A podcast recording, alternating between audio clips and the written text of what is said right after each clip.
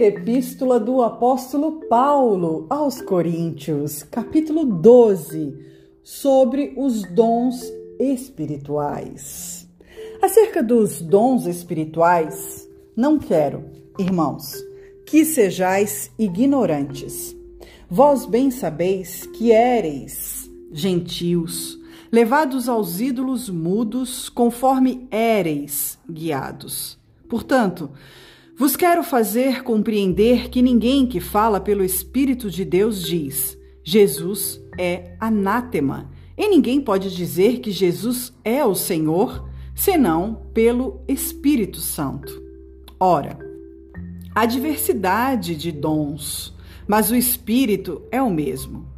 E há diversidade de ministérios, mas o Senhor é o mesmo.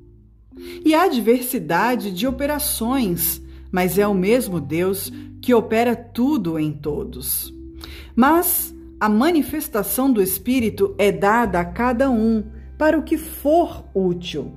Porque a um pelo Espírito é dada a palavra da sabedoria, e a outro pelo mesmo Espírito a palavra do conhecimento, e a outro pelo mesmo Espírito a fé, e a outro pelo mesmo Espírito os dons de curar, e a outro a operação de maravilhas, e a outro a profecia, e a outro o dom de discernir os espíritos, e a outro a variedade de línguas e a outro a interpretação das línguas. Mas um só é o mesmo Espírito, opera todas estas coisas, repartindo particularmente a cada um como quer. Porque, assim como o corpo é um e tem muitos membros, e todos os membros deste um corpo, sendo muitos, são um só corpo, assim é Cristo também. Pois todos nós fomos batizados em um espírito, formando um corpo, quer judeus, quer gregos, quer servos, quer livres, e todos temos bebido de um espírito. Porque também o corpo não é um só membro, mas muitos. Se o pé disser, por que não sou mão, não sou do corpo, mas será por isso do corpo? E se a orelha disser, porque não sou olho, não sou do corpo, não será por isso do corpo? Se todo o corpo fosse olho, onde estaria o ouvido? Se todo fosse ouvido, onde estaria o olfato? Mas agora Deus colocou os membros do corpo, cada um deles como quis. E se todos fossem um só membro, onde estaria o corpo? Assim, pois, Há muitos membros, mas um corpo. E o olho não pode dizer à mão: Não tenho necessidade de ti, nem ainda a cabeça aos pés: Não tenho necessidade de vós.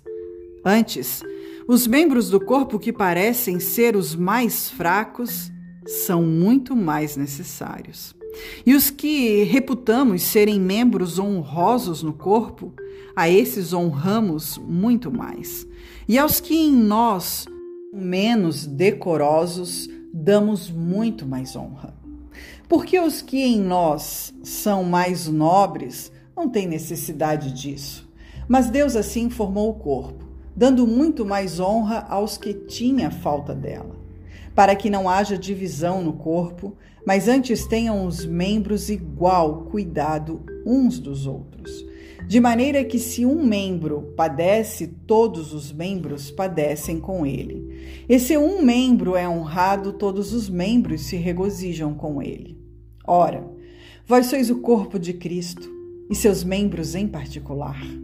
E a uns pôs Deus na igreja, primeiramente apóstolos, em segundo lugar profetas, e em terceiro doutores, depois milagres, depois dons de curar, socorros, governos, variedades de línguas. Porventura, são todos apóstolos? São todos profetas? São todos doutores? São todos operadores de milagres?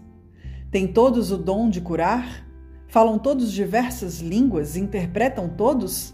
Portanto, procurai com zelo os melhores dons, e eu vos mostrarei um caminho mais excelente.